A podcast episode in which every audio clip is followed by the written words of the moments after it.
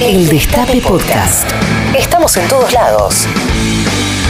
El Destape Podcast.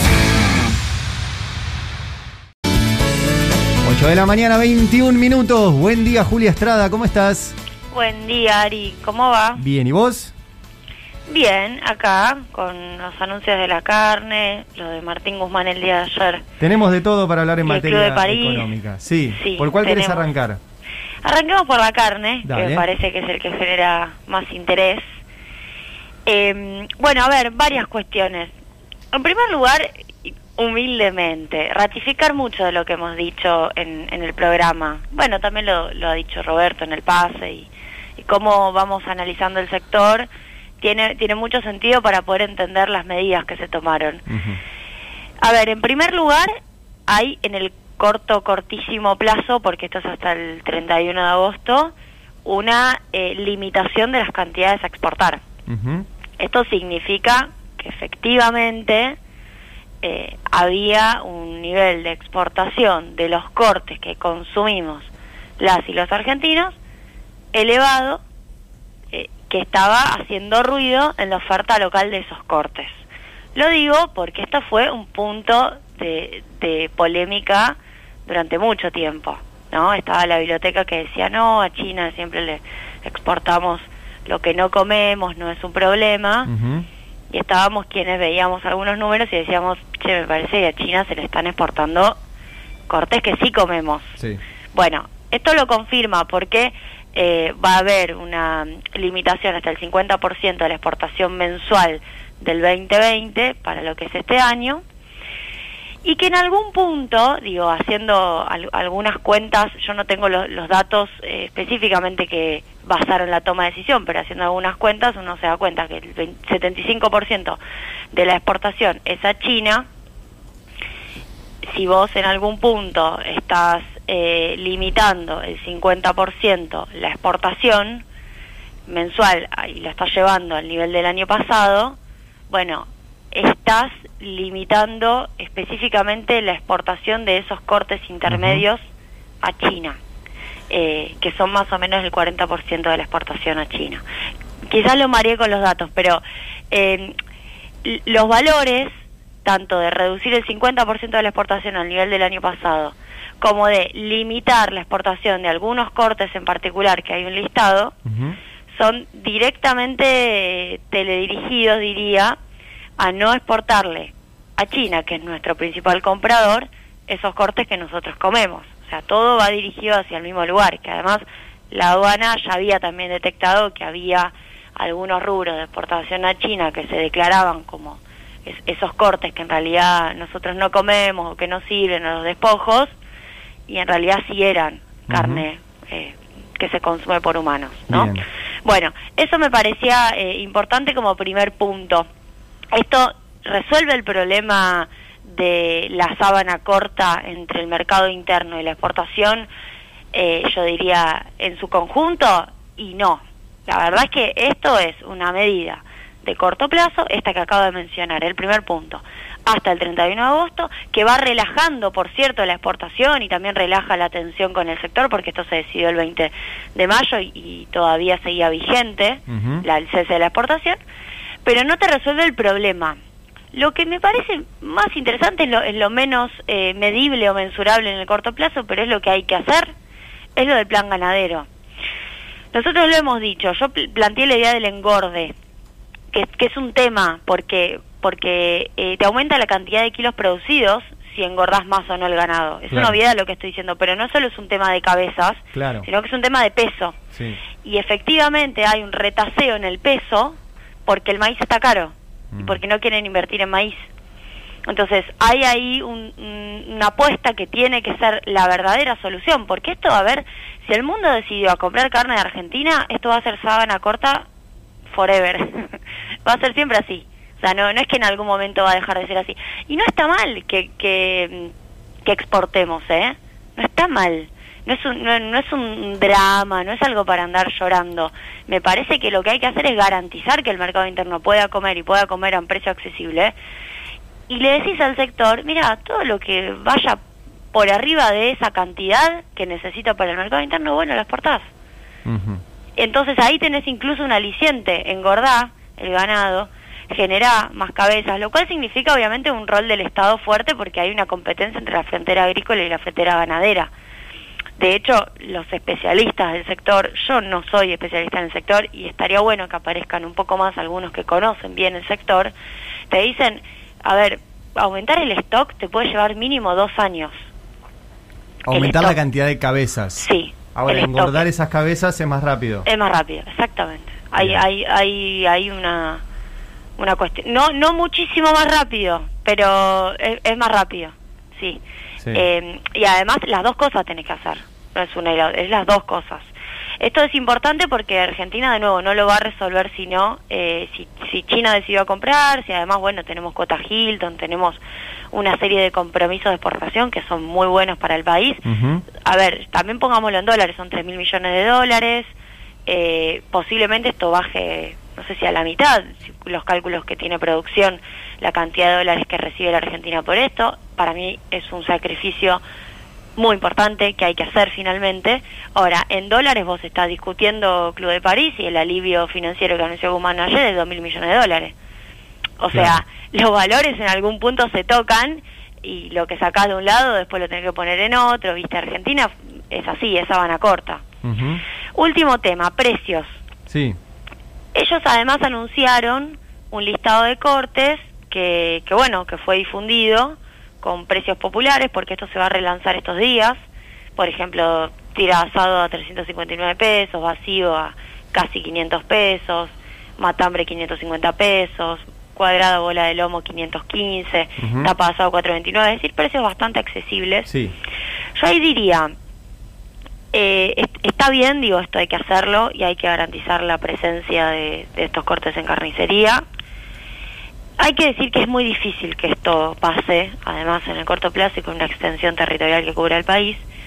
Con lo cual yo diría que son dos cosas que van en paralelo, digo. Tendría que bajar el precio de la carne en su conjunto, todos los cortes, y además existir esta oferta complementaria de las toneladas negociadas con el sector, que te permite tener esas toneladas a un determinado precio más barato.